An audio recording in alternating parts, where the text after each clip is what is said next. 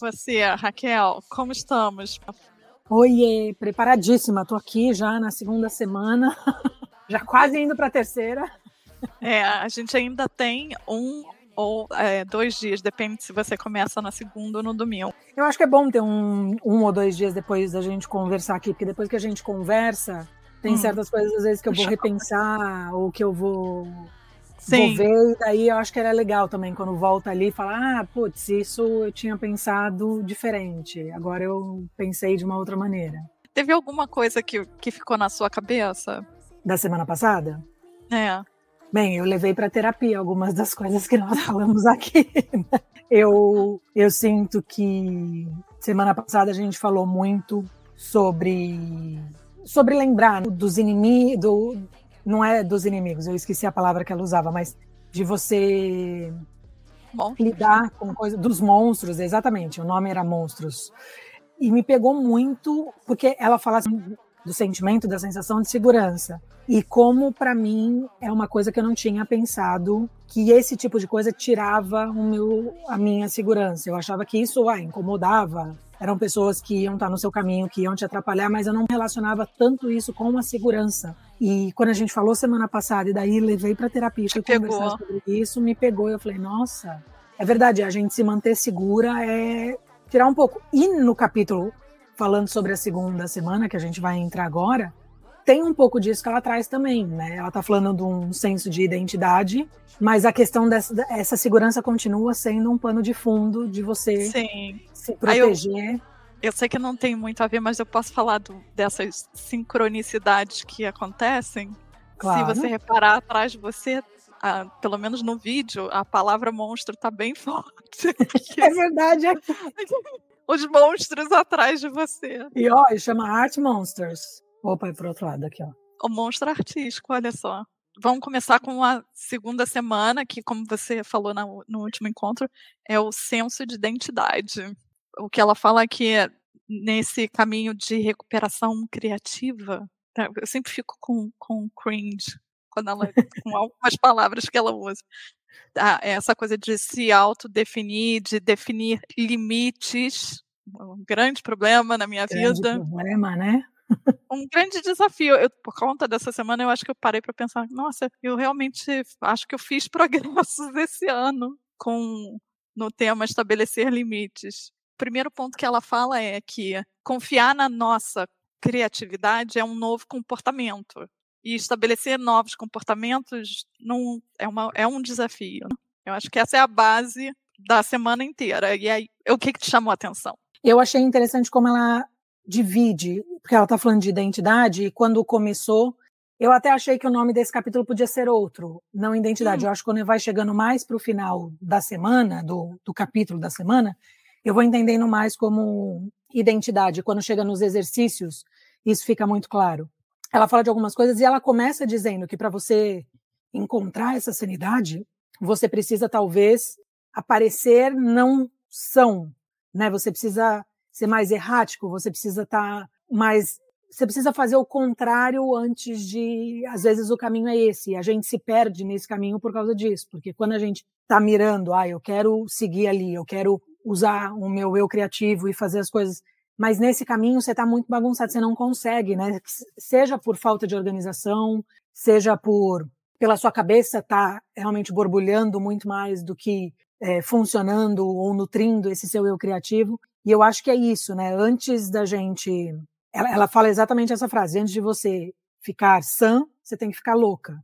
E, eu achei e confiar na loucura, né? E confiar na loucura. Eu achei isso muito interessante. Porque é o que a gente fica negando, né?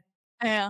Ela, e uma coisa que ela falou que eu, eu achei interessantíssima, assim, é como se você estivesse se recuperando de um vício, né? E aí você precisa evitar o primeiro. Ela dá o exemplo do alcoolismo. Você precisa evitar o primeiro drink. Então, ela fala: preste atenção que nessa semana é muito comum. Tem gente que quer mostrar as morning pages, as páginas matinais, para alguém, para ter essa validação.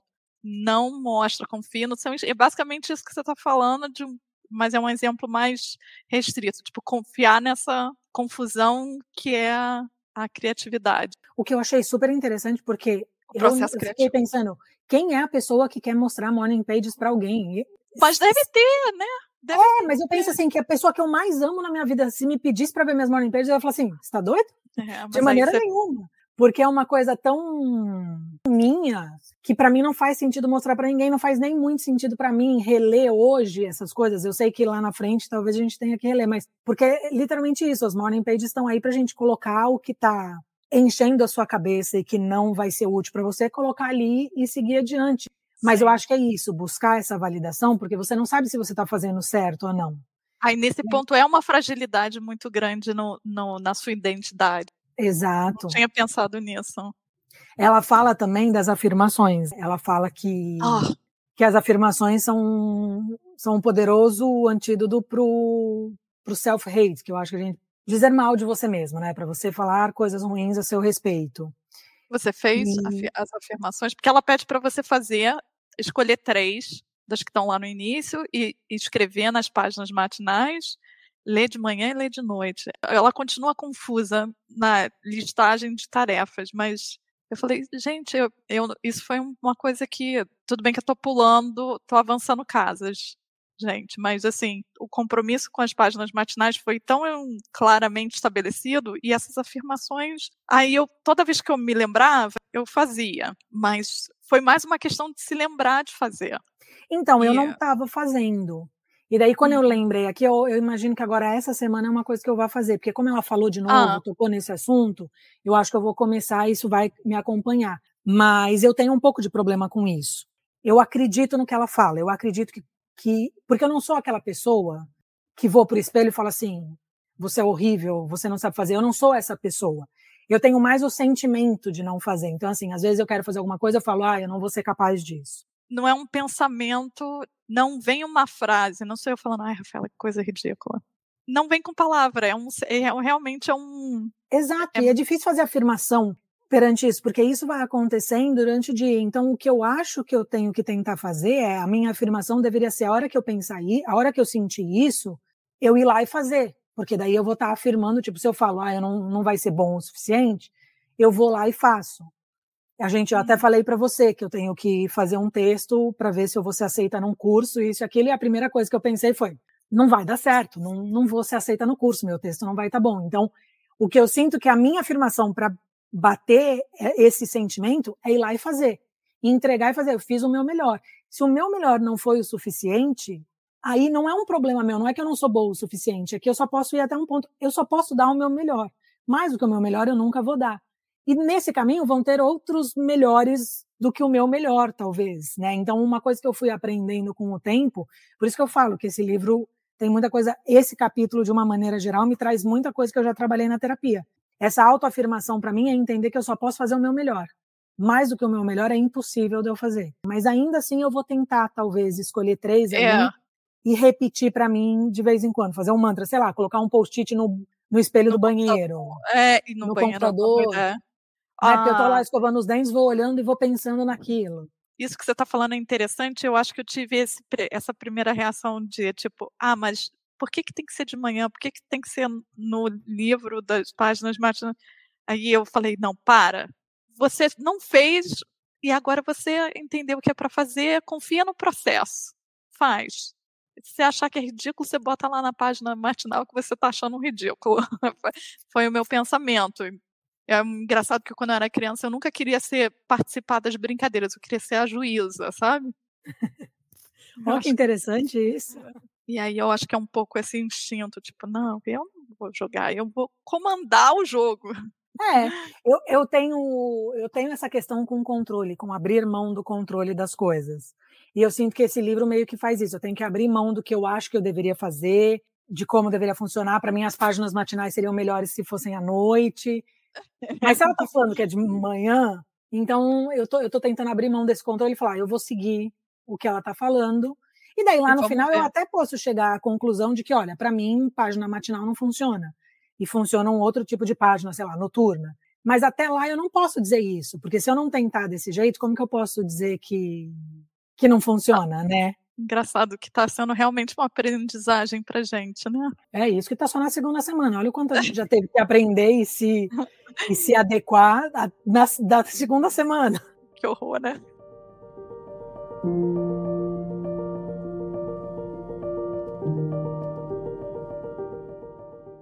Então vamos lá. Ela começa falando desse aspecto da sanidade e aí ela vai entrar no tópico poisonous playmates. Como é que você traduz isso? A, a, é, companheiros Inven venenosos, eu acho que seria. Venenosos. venenosos.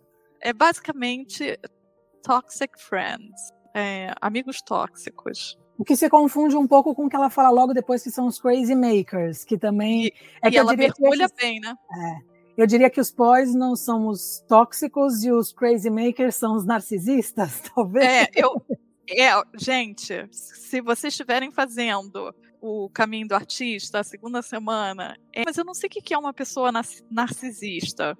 E tem todo um debate, porque o narcisismo é um, uma característica de personalidade. Narcissistic disorder é muito raro, né? É um negócio assim que.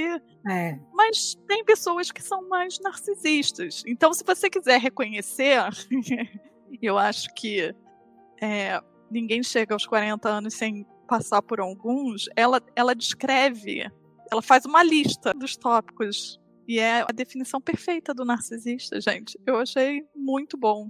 Diga aí, Raquel, o que, que você achou sobre o que ela fala sobre esses amigos tóxicos? Eu achei interessante porque ela fala, dá para a gente pensar como ou como um, um, terceiro que faz isso, mas também pode ser uma coisa que você faz com você mesma. Ela deixa uma coisa, tem uma, uma frase que eu grifei que eu achei que é: você pode fantasiar sobre fazer arte ao invés de efetivamente fazer. E Sim. eu sinto que de vez em quando eu passo por isso. Eu penso muito no que eu quero fazer, em como seria isso, aquilo, mas eu não paro para fazer, porque daí ou eu fico com medo, ou eu vou me questionar se aquilo vai funcionar ou não. Mas tem muita coisa aqui na minha cabeça. Eu sinto que já, eu já vivo, já existe, eu tô, tô fazendo isso na minha mente, mas na prática tá ficando meio que pro lado. E eu achei interessante quando ela fala isso. Também quando você tá relacionado com outras pessoas. Ela fala que às vezes você se junta com certas pessoas que te ajudam a estar nessa parte iludida da história. Que essas pessoas elas não contribuem para você melhorar, para você fazer, elas na verdade preferem te manter nesse outro lugar. Para você exercitar querem... a criatividade, né? Digamos Exato, assim. elas não querem que você faça isso. Aí tem trocentos motivos para quais elas não querem. Eu acho que né, a gente pode falar sobre isso. Mas eu sinto que é assim, para essas pessoas é melhor que você não desenvolva, Sim. Melhor que você não se conheça. Faz todo sentido, né? Porque uma ela, pessoa ela, ela, ela, não quer. Ela até fala assim, não, às vezes não por maldade, né? Mas a pessoa Exato. Vê que você está operando de uma maneira diferente e isso deixa ela num lugar desconfortável de se questionar, que é a coisa mais comum de se acontecer no mundo, né? Toda vez que você começa a fazer alguma coisa um pouco diferente, sempre vai, vão ter aquela, por que, que você está fazendo isso? Pro bem ou pro mal, né? Tipo, você começa a se drogar, tô uhum. pensando num exemplo horroroso. É bom ter um amigo que fala assim: o que, que você está fazendo? Vamos. Mas se você está se engajando, se você está começando a, a, sei lá, aprender a tocar piano, aí tem alguém incomodado com isso, aí é um pouco diferente.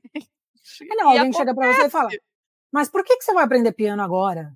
É. Você não tá muito velho para aprender piano, tipo, nossa, vai levar anos para conseguir tocar alguma coisa, sabe? Esse tipo de comentário a gente não para para pensar que é um comentário extremamente nocivo para o seu eu criativo. Fala para você tomar muito cuidado e para você fazer, é, ela fala até a palavra safeguard, ou seja, para você proteger muito bem, principalmente esse começo, exatamente, salvaguardar esse começo da sua recuperação, da recuperação do seu é. artista. É. Né? E ela, ela, eu acho que ela é bem clara quando ela diz que não é para você cortar o relacionamento com essas pessoas, mas nesse momento em que você está mais suscetível e é bem no início, tenta se afastar um pouco para se preservar, né? Eu acho que essa é a mensagem. E o que ela fala para você focar em você, nas responsabilidades que você tem com você, com aquilo que uhum. você se comprometeu com você e não aquilo que você se comprometeu com os outros. Porque isso também é muito muito interessante, porque ela traz de volta no Crazy Makers um pouco isso, mas ela está falando justamente do fato, porque às vezes a gente deixa de fazer as coisas pra gente, ou deixa de seguir por uma coisa, porque você se sente responsável por outras pessoas. Você acha que porque aquela pessoa está precisando de você naquele momento, é ok para você largar todas as suas coisas, e não estou dizendo de alguma coisa séria. A uhum. gente sabe quando a gente, quando a nossa ajuda vai fazer a diferença para alguém, ou quando você tá, se você se comprometeu a ajudar alguém, mas é a coisa da máscara do avião. Você primeiro tem que colocar máscara em você e daí depois pensar em colocar máscara de quem está do seu lado. Senão você, senão não vai ser possível, né? Você não vai, ao invés de salvar duas pessoas, você vai perder essas duas pessoas.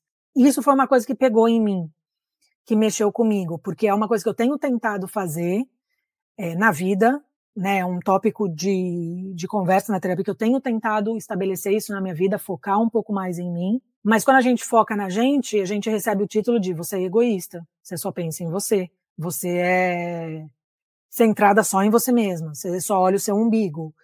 E eu acho que existe uma diferença entre você ser egoísta e você olhar primeiro para suas necessidades antes de olhar para a necessidade dos outros. Eu acho que você é uma pessoa que, que coloca muito os outros antes de você. Eu concordo. E, e, e, é uma coisa muito bonita, eu acho, mas é, eu tenho visto que você realmente tem feito um esforço, dá para perceber. É, e estou fazendo esforço não só com amigos, com família, para não com fazer absolutamente mais. tudo. Tirando os meus gatos, os meus gatos são os únicos que podem ter todo o meu tempo. E não significa, e eu posso te dizer, não significa que você está sendo uma amiga pior. Pelo contrário, até o, o retorno é melhor. E se tem alguém incomodado que mas ela fala sobre esses crazy makers, que eu também não vou saber traduzir mais uma vez. Mas vamos dizer, os geradores de caos. E ela fala que tem muito artista famoso, e ela trabalhou nesse meio. ela só não deu nome. Gente, é muito interessante o caso que ela dá do, dos diretores, do diretor que ela, que, que ela trabalhou, que todo mundo fica sequestrado e vivendo em função. Você já teve um narcisista, um crazy maker na sua vida? Já. Eu, durante esse episódio, eh, durante esse, esse essa esse semana. Capítulo, essa parte, eu pensei muito em você, né? A gente. Eu mas... me libertei de um crazy maker. Posso falar isso, eu acho. Claro, porque eu acho ah, que a gente mais de uma vez, sempre, né? Exato. Mais de uma vez na minha vida, não foi a primeira. É. Ah, espero que seja a última, mas quem sabe, né? O importante é você é que existam apontar outros, né? antes. Mas você também se, se libertou de Sim. Você sabe que eu que lendo eu, eu identifiquei várias, tipo, várias pessoas que já passaram ou que estão na minha vida e eu falei, nossa, cabe, cabe isso, cabe. E é aquilo, não necessariamente a gente não está dizendo que a pessoa, a gente não está aqui julgando o caráter da pessoa, não tem nada a ver com isso, tem a ver com você estar tá julgando um ações. São momentos ali que para você aquilo não funciona. Pode ser que para outras pessoas aquilo funcione. Mas ela fala bem claro que isso vai aparecer na nossa vida, seja uma mãe, um pai que passa dos limites. Então, no trabalho deve ser muito ruim, principalmente dependendo da sua dependência financeira. E ela faz uma lista aqui do para você identificar, né, os crazy makers. Você quer, você acha que vale ler? Vale, lista? vale sim, fala, pelo menos os títulos eu acho que é interessante. Ah, então, primeiro é um, o crazy maker, ele sempre vai eu não quebrar acordos e destruir agendas. É uma tradução horrível, mas o que ela quer dizer é assim: tudo que você combinar com um crazy maker, ele vai criar um problema ou ele vai, ou se você falar, eu tenho esse cronograma aqui para fazer, para a gente fazer isso, aí ele vai querer mudar tudo, não tem comunicação, enfim, não sei explicar. Não, eu acho que você explicou exatamente, é exatamente isso. A pessoa ela não vai cumprir com o que ela combinou com você e ela não vai respeitar a sua agenda eu acho que o que ela, o ponto dela com, com essa coisa de quebrar cronogramas e agendas, acordos, é que é a pessoa que fala, não, é isso aí, tô com, junto com você, e aí ela vai por debaixo dos panos desfazendo tudo que você está fazendo, e aí você é tipo lavar prato. A gente tem um, você sabe, por exemplo, segunda-feira é um dia para mim que é complicado sair e fazer alguma coisa. É a mesma coisa se você fosse o meu crazy maker e toda segunda-feira você me tentasse, vamos fazer tal coisa, vamos sair, ah, só posso na segunda-feira. E aí eu vou mudar a minha agenda para colocar Isso, um a exemplo. sua necessidade, uhum. sem me uhum. preocupar com a minha agenda, e você sabe que segunda-feira não é um dia que eu possa fazer isso, mas ainda assim você está me pedindo aquilo. É. Então eu acho que é aí que começa a ter o problema. Não é uma segunda-feira que aconteceu e eu, e eu vou abrir mão. Não, é você fazer isso repetidamente, né? Sim. Aí o outro é, eles são experts, eles sempre esperam tratamento especial. Ai, que perfeito. E tem dois do narcisista. É sempre assim, gente, essas pessoas. Então, tome cuidado com as pessoas que estão sempre. Não, mas eu sou especial. Como assim? Com quem você acha que, eu tô, que você está falando? Ela dá um exemplo que eu achei muito interessante, porque ela chega e fala assim: ela, ela fala um pouco disso, e daí ela fala de alguém dizer assim, por exemplo, não, ela dá um exemplo de mãe, pai e filho, de você chegar para o seu filho e dizer, ah, mas eu tenho medo que o seu pai tenha um ataque do coração por causa disso. Você está usando, você está querendo, tipo, esse pai precisa de uma atenção especial, você está usando isso contra o seu filho para que seu filho não faça tal coisa. E tem muito disso, tipo, ah, mas você sabe que eu sou uma pessoa sozinha. Ah, uhum. mas você sabe que se eu não contar com você, eu não posso falar com outra pessoa. É esse cuidado especial, como se você fosse responsável por isso. O Crazy Maker, ele sempre vai. Tá na página 48, não sei se você tá com o livro. Discount. Tô, tô você. Ele não vai dar valor para sua para sua para sua realidade. Esse discount que ela usa é tipo assim, ele não importa o que você tenha para fazer, né? Ela até começa dizendo assim, não importa quão importante seja o seu deadline, quão crítico seja o seu trabalho, a trajetória, o momento, ele vai violar é, essa, essa necessidade sua. Então ele não vai dar, ele, ele esse discount é tipo, ele não dá valor para sua realidade, né? Ele não dá valor para aquilo que você precisa fazer para o seu dia a dia, ele não dá valor para isso. Que tem a ver com quebrar a sua agenda e tudo mais, faz faz um sentido danado isso que ela fala, né? Sim. Ela ela fala até de pessoas que chegam sem, sem falar, tipo, sem combinar, aquela pessoa que aparece sem combinar, aquela pessoa que é, sabe que, sei lá, sabe que você faz a sua caminhada de manhã em tal trajeto, vai lá e aparece de surpresa, ah, então eu vim aqui te encontrar, mesmo sabendo que é, depois daquilo você tem outra coisa para fazer, então gostei aí, o que, que tem aí de bom? É um cafezinho para ficar alerta com, os, com os crazy makers.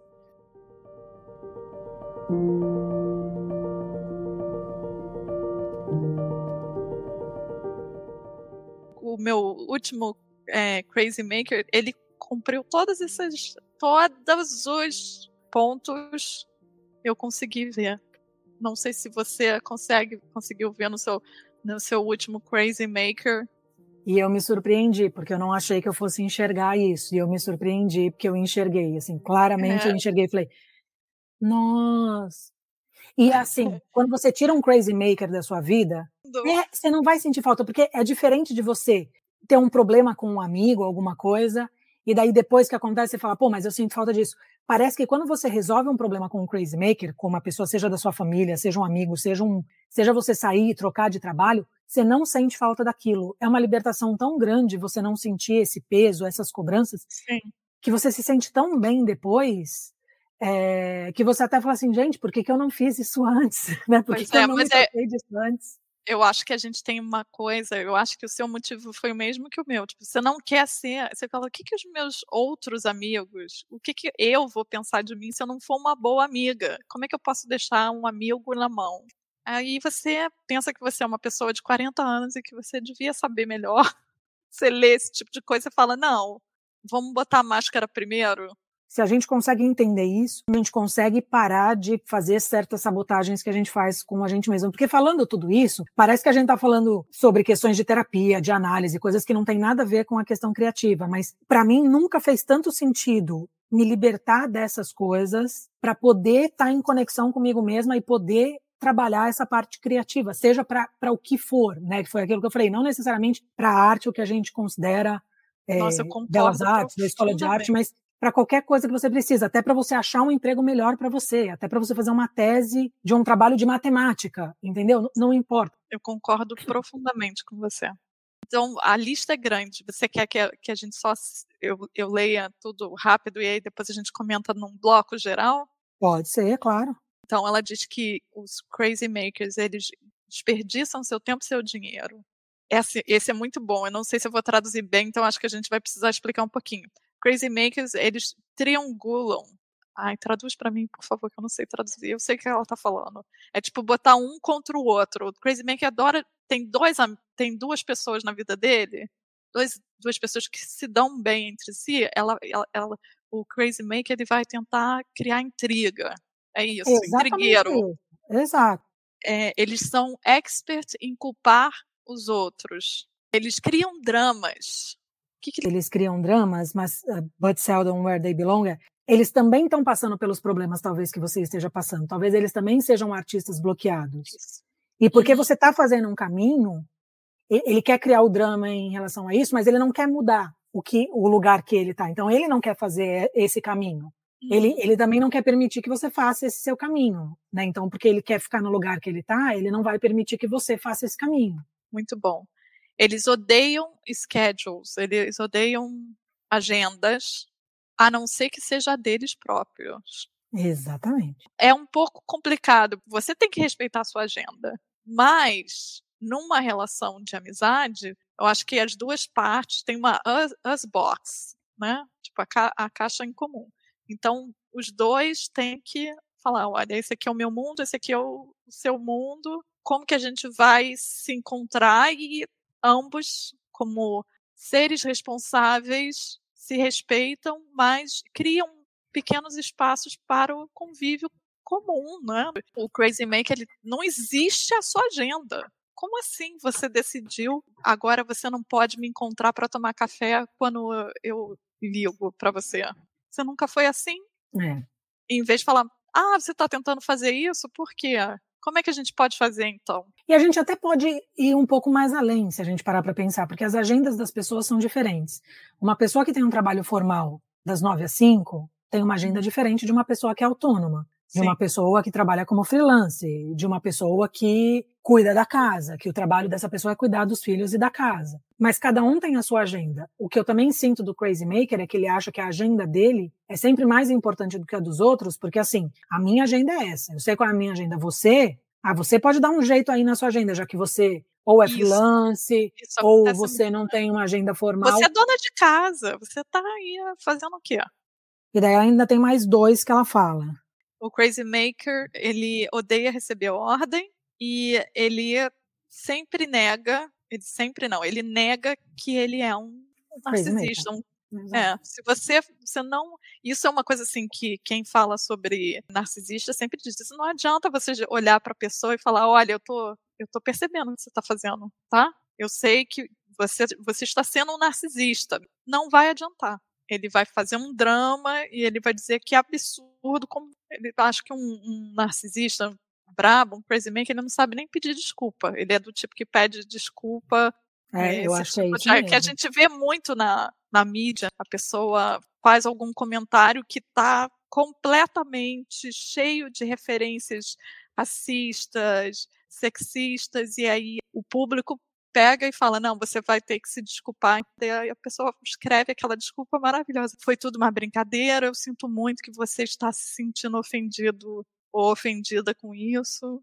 Isso não é uma desculpa. Não, né? Daí ela fala sobre o ceticismo. Né? Tem uma é, coisa que ela que, que é o que você falou, que ela fala de às vezes a gente tolera o abuso dos crazy makers para como desculpa para não ser criativo, para não praticar a nossa criatividade. Ah, mas eu sou assim porque olha a minha vida aqui com todos esses problemas. A gente não, não toma a nossa responsabilidade e a gente meio que é um, um aconchego poder culpar o, outro. A gente usa o abusador. O abusado usa o abusador. Essa é uma pílula difícil de engolir. É.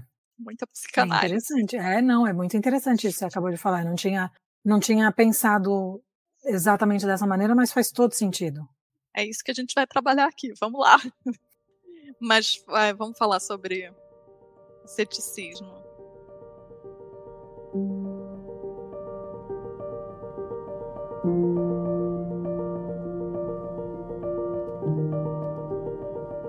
Eu achei interessante que ela dá uma, uma, ela conta uma história sobre o ceticismo que eu achei assim perfeita para ilustrar o que ela quer dizer com isso, né? Ela conta que um que deve ser uma pessoa que fez os cursos dela. Era um rapaz que estava muito interessado em fazer filmes.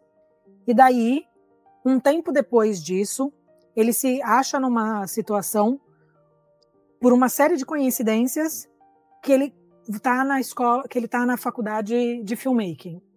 E daí essa faculdade está sendo paga pela companhia, tipo, pelo trabalho. Gente, é maravilhoso.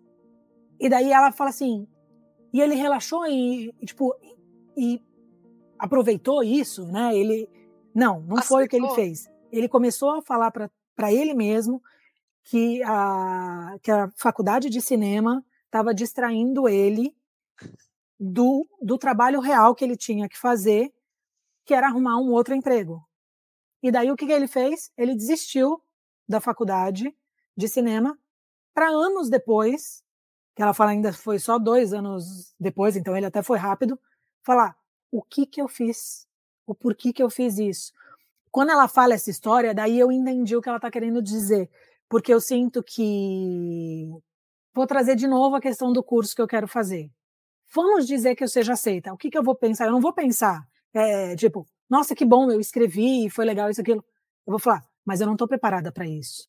E daí eu posso não fazer ou não me comprometer, ou fazer e achar que ainda assim eu não estou preparada para isso, porque quando as coisas acontecem, eu sinto que às vezes quando as coisas aparecem para você, você sente. O ano passado eu tive uma sensação muito parecida com o curso de fotografia que eu fui fazer, de chegar lá e falar: eu não sei porque eu estou aqui, porque eu não sou competente o suficiente, porque essas pessoas estão há anos luz na minha frente, é, o que, que eu vim aqui fazer.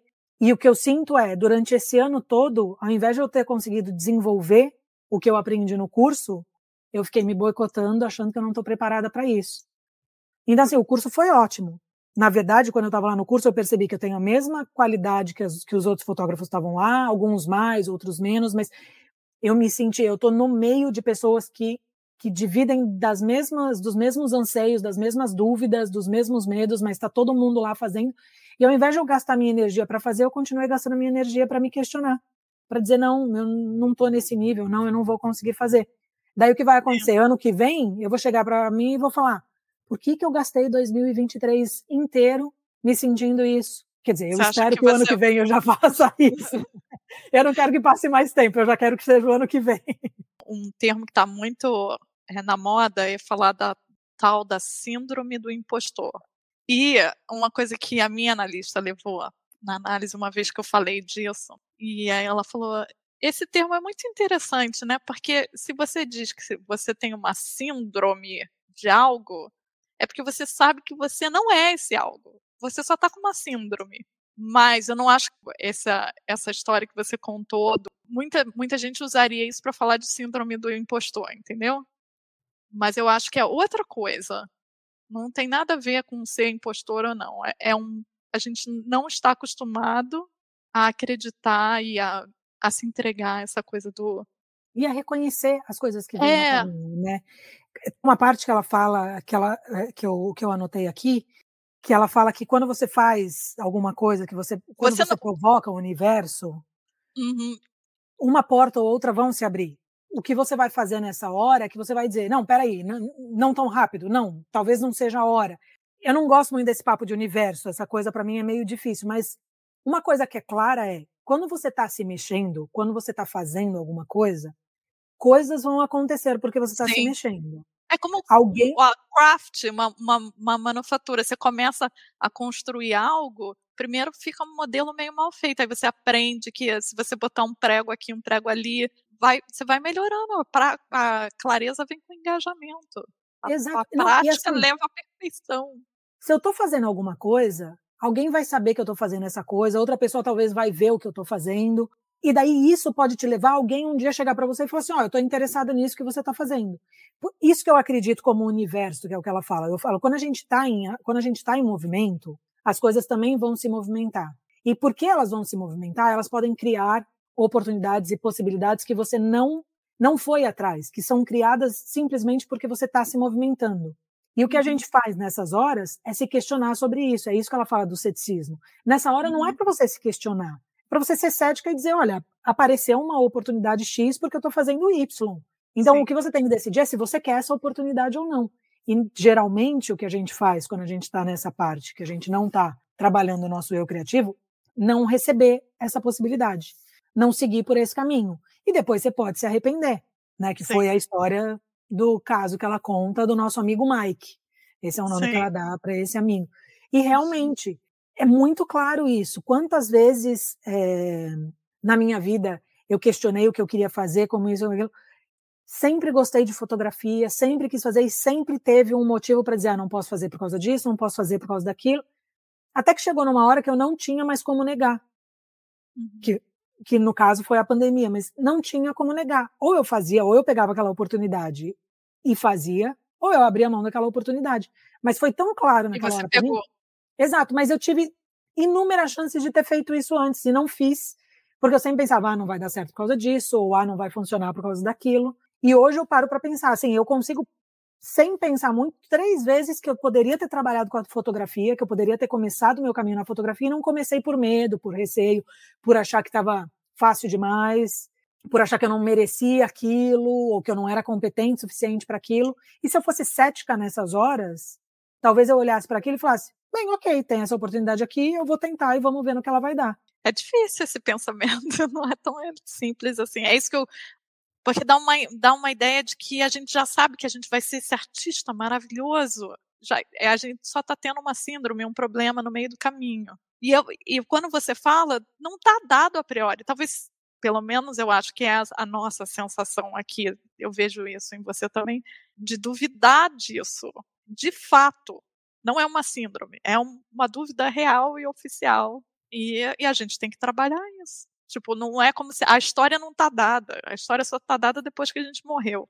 Já dizia. É, não é Heródoto. Enfim, o trágico lá, o primeiro. A gente está aqui fazendo isso, a gente está apostando no, na nossa criatividade. E aí você tem que aceitar que pode ser que vai dar certo, que, que, que vai funcionar para você, que não vai, que vai te trazer retorno financeiro, que não vai que você vai descobrir uma nova maneira de ver esse mas aí essa coisa de você se libertar do tentar controlar o processo é que é foda, não tem outra outra maneira de dizer. E ela fala do que eu acho que você já é, tocou no, nesse ponto da bloqueio se manifestar em forma de fantasia. Né? Às vezes ser, ser conveniente você ficar imaginando as coisas que você vai fazer, que você pode fazer, mas aí, na prática quando você vai fazer é outra. Eu achei interessante porque ela termina a semana, né? O tópico que ela termina a semana é falando sobre atenção. E ela conta como a avó dela, como ela trocava cartas com a avó e a avó sempre escrevia coisas muito bonitas no sentido de do que estava acontecendo ao redor. A avó era muito prestava muita atenção no que estava acontecendo ao redor. E isso se torna interessante quando ela descobre que a vida da avó é uma vida muito difícil, sempre com uma questão financeira muito difícil, porque o avô fazia uma série de coisas e daí ficava sem dinheiro, e daí ficava sem lugar onde morar, mas a avó sempre tinha esse estado de presença no momento, que é o que ela chama de atenção. Quanto é importante a gente estar presente, quanto é importante a gente estar atento aos momentos que a gente está vivendo, né? Eu acho que falta muito dessa atenção porque a gente sempre está pensando nas outras coisas, ou no que você vai fazer, ou no que você deixou de fazer, mas poucas vezes você está ali no momento. E eu sinto que para o artista o estar presente no momento é muito, muito, muito importante. E eu sinto que para mim é o mais difícil de tudo que ela falou aqui. Eu acho que é o mais difícil de eu conseguir. É o grande desafio. Religiões são construídas para isso. A gente está sempre entre o passado e o, e o futuro. Tá presente é eu não sei nem se com muito yoga a gente consegue isso, mas tentar que é, né? Ela fala uma frase que eu achei muito que eu grifei que para mim foi muito importante, que é qualidade de vida é, propor, é sempre proporcional à capacidade for delight, que eu acho que seria a capacidade é lindo pela contemplação, vamos dizer assim, a capacidade pela contemplação do presente, que é prestar atenção. Terapeuticamente, a fotografia me ajudava a fazer isso como outras coisas. Se você for pintar um quadro, a mesma coisa. Se você for escrever um livro, a mesma coisa. Ou seja, qualquer uma dessas coisas que você vai fazer vai te colocar no momento. Por isso que é legal ela ter falado nisso, realmente, esse livro. E ela fala até da experiência dela, que depois de um divórcio, ela preferiu estar tá sozinha. Ah, é lindo, e... eu adorei essa parte. É, eu também. E daí é aquilo que a gente já sabe, né? Ela fala, ela tem uma parte que eu grifei também, que ela fala que a, que a dor foi o que levou ela que levou ensinar ela a prestar atenção. Porque às vezes é, é isso, às vezes você precisa de outras é, coisas. É, só para contextualizar, ela fala que quando ela se divorcia, ela fala que ela quer se exilar de tudo, ela vai para o meio do nada, é, aluga uma casa no meio do nada com coisa nenhuma, e o que ela faz são caminhadas. E aí, aos poucos, tem um gato que começa a acompanhá-la. Enfim, aí ela vai descrevendo eh, todas essas coisas maravilhosas. Ela começa a notar as, as flores das árvores, as crianças. E aí ela percebe que ela não está sozinha. E a, a coisa do, do a, encontros com, com o artista, o artist date, é um pouco isso. Na é. página, na, nas páginas matinais você solta o que está te atravancando. E nos encontros é como se você estivesse recebendo alguma coisa, aprendendo a ficar no momento, se integrar com essa coisa maravilhosa, esse mistério de estar vivo. Às vezes eu penso umas coisas assim, tão bregas que eu preciso falar com uma voz assim. diferente. Mas o que é verdade.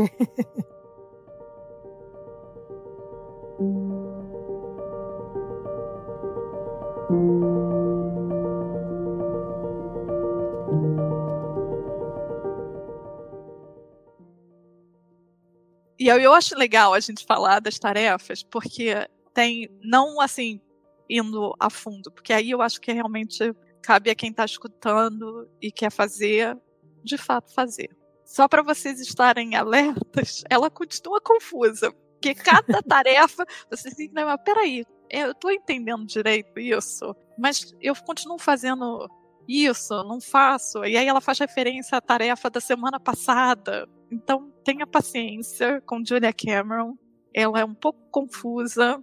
Em cada tarefa tem mil apêndices. Eu acho que ela é prolixa, né? Então, daí você é. vai lendo, ao invés dela colocar a tarefa é essa e depois fazer é. uma explicação, uma ela vai fazendo a explicação prática. e de repente a tarefa está no meio e ela continua falando. Eu queria que ela fizesse, tipo, receita, bem prático, tipo, um, Exato. dois, três, que ela tenta, mas só que no item 2, por exemplo, é dividido em cinco passos. Não, amiga, discrimina os passos. E aí, a outra coisa que eu acho interessante falar é o, o date da semana, ela fala para você listar 20 coisas que você gosta de fazer, que você sente um prazerzinho. Ela até fala assim, fazer amor. Eu adorei. Pode listar isso também.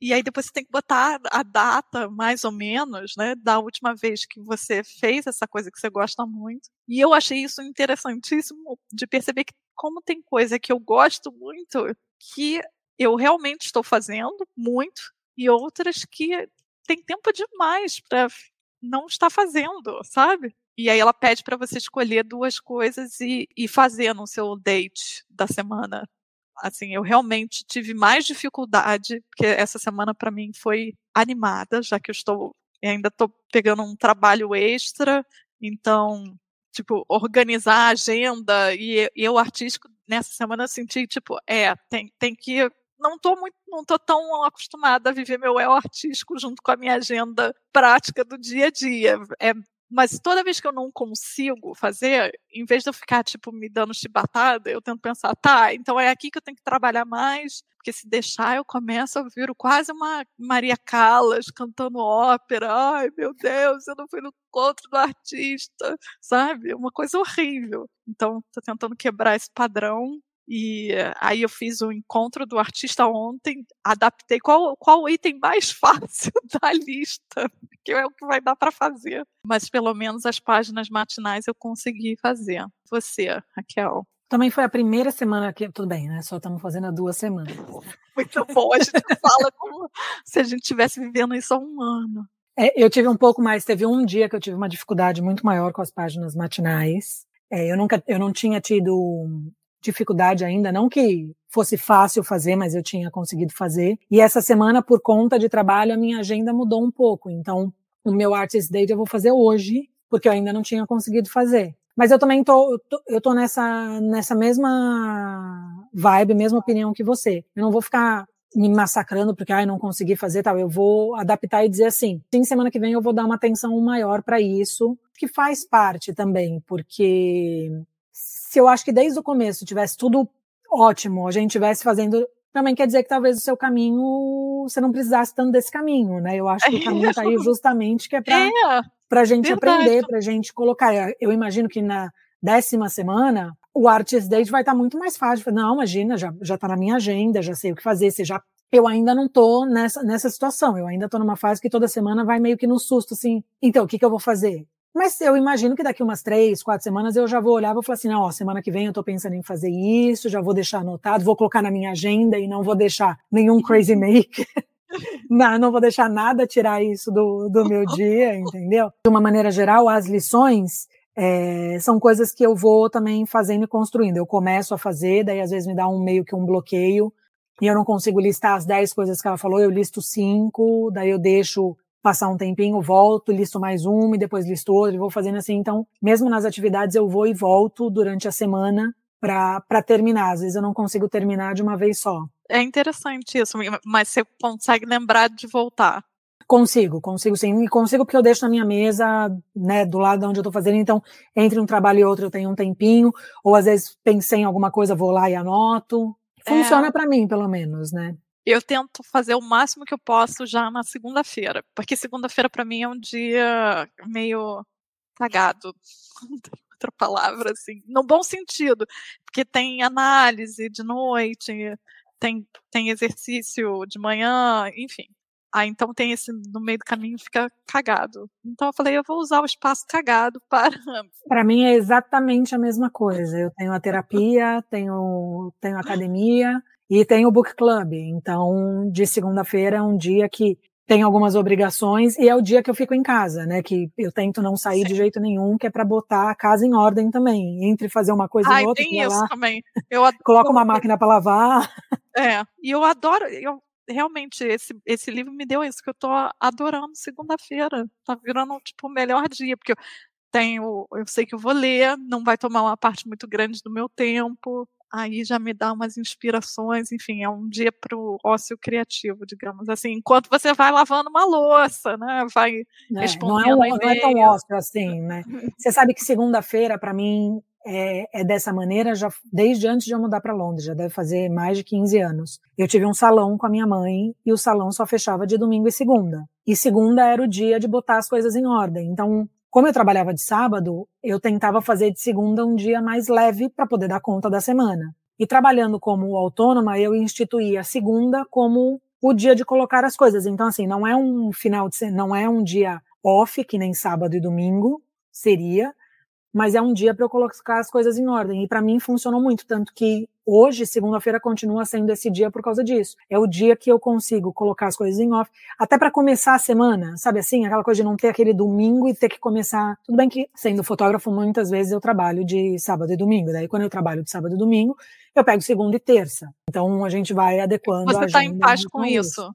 Isso é uma eu, eu sou muito feliz com isso, muito é, feliz com isso. Porque eu, eu passei muito tempo da minha vida tentando ser uma pessoa de segunda a sexta, de nove às cinco, e eu percebi que quando, quando você opera fazendo coisas que são autorais, tem dia que eu, eu, eu, ficava me martirizando, porque nove horas da noite é, me veio uma ideia, eu sentei, comecei a fazer, não queria parar. Agora eu já falo, ah, não, eu adoro isso. É. E o, o Martin também gosta, então funciona. Você abre mão de uma série de coisas para ter esse tipo de vida, então tem que aproveitar, né? Eu gosto. É, eu também. Eu realmente gosto. Obviamente que eu tenho umas coisas, tem coisas fixas no meu dia a dia, mas aceitar essa parte de que a minha vida sempre vai ser um pouco caótica, isso é uma coisa que os 40 me deu, realmente. Mas, enfim, é só para. Eu acho que a gente terminou, né? A segunda semana. Já está finalizando. É, eu acho que é isso, né? A segunda semana é. foi forte, assim, foi impactante. É, no bom sentido, eu acho. Sim, no bom sentido. Só para lembrar para vocês que estão escutando, as milhões de pessoas, adoro quando dizem isso, a gente se, vai, vai fazer esse podcast semanalmente. Ele a gente disponibiliza ele pelo Substack, né? No Notas, está no Notas de Afeto, que é a minha newsletter. Então, se vocês estiverem escutando por outro distribuidor, lembrem-se que o Notas de Afeto está no Substack, então vocês podem deixar comentários lá, dúvidas, impressões. É, é, é tão bom quando a pessoa deixa comentário. Não, e se quiser dividir alguma coisa, perguntar alguma coisa, falar, vai ser super interessante a gente semana que vem é, comentar sobre isso. Alguém que teve alguma pergunta, alguma percepção diferente, alguém que está é. fazendo, que decidiu fazer isso também com a gente, está usando os áudios para fazer, ia ser super quando, quando eu falei no Instagram que eu ia fazer isso com você, teve algumas pessoas que, que conversaram comigo, são pessoas que eu que eu gosto muito, é engraçado isso. Tem gente que a gente conhece pelas redes sociais que realmente é, você cria uma troca. E aí uma foi a, a Luciana, e aí ela falou que ela tinha feito o. Ela fez o livro O Caminho do Artista. E ela falou assim, Rafa, dois cadernos. Vou te dar a dica de ouro: dois cadernos, um para morning page e outro para os dates. Então, eu queria agradecê-la, que foi realmente faz diferença. Tipo, é, ó, Luciana, tô, tô é. seguindo aí, são dois cadernos, tá? Que ela, eu acho que ela demorou um pouco para entender isso. Então, fica a dica, que não é minha, mas que. Então, esse tipo de comentário ou outros, deixem lá e assinem a newsletter, porque ela vai permitir que a gente pague para distribuir isso de uma maneira melhor. Exatamente. É isso. Então, ó, uma boa semana para todo mundo. Semana que vem estamos na semana 3. 7, 8, 9 to go. Exato. Não, agora são mais 10, né? É, agora são mais 10 ainda. Beijos. Beijo. Pocahontas got me staring. Got me wearing strange stuff. You think I'm loco? It's just a poncho. Heads are turning one by one. Você gostou da trilha, da trilha sonora é, Pocahontas? Pocahontas. Adorei. Eu achei. Sabe por que, que eu escolhi a música? Que eu pago o Epidemic Sound para poder usar no YouTube. Lembra do, do O Poder do Mito, do Joseph Campbell? A entrada uhum. do, das entrevistas tinha uma musiquinha assim meio que me, essa música me fez lembrar a música não tem nada a ver gente mas me fez lembrar essa coisa assim meio vindo das profundezas tribos primitivas Olha o, eu, o eu artístico aí falando, ó, o eu criativo é. aí. Eu adorei essa música. Eu falei, nossa, porque geralmente você paga essas coisas e, e tem mais do mesmo, mas essa eu gostei.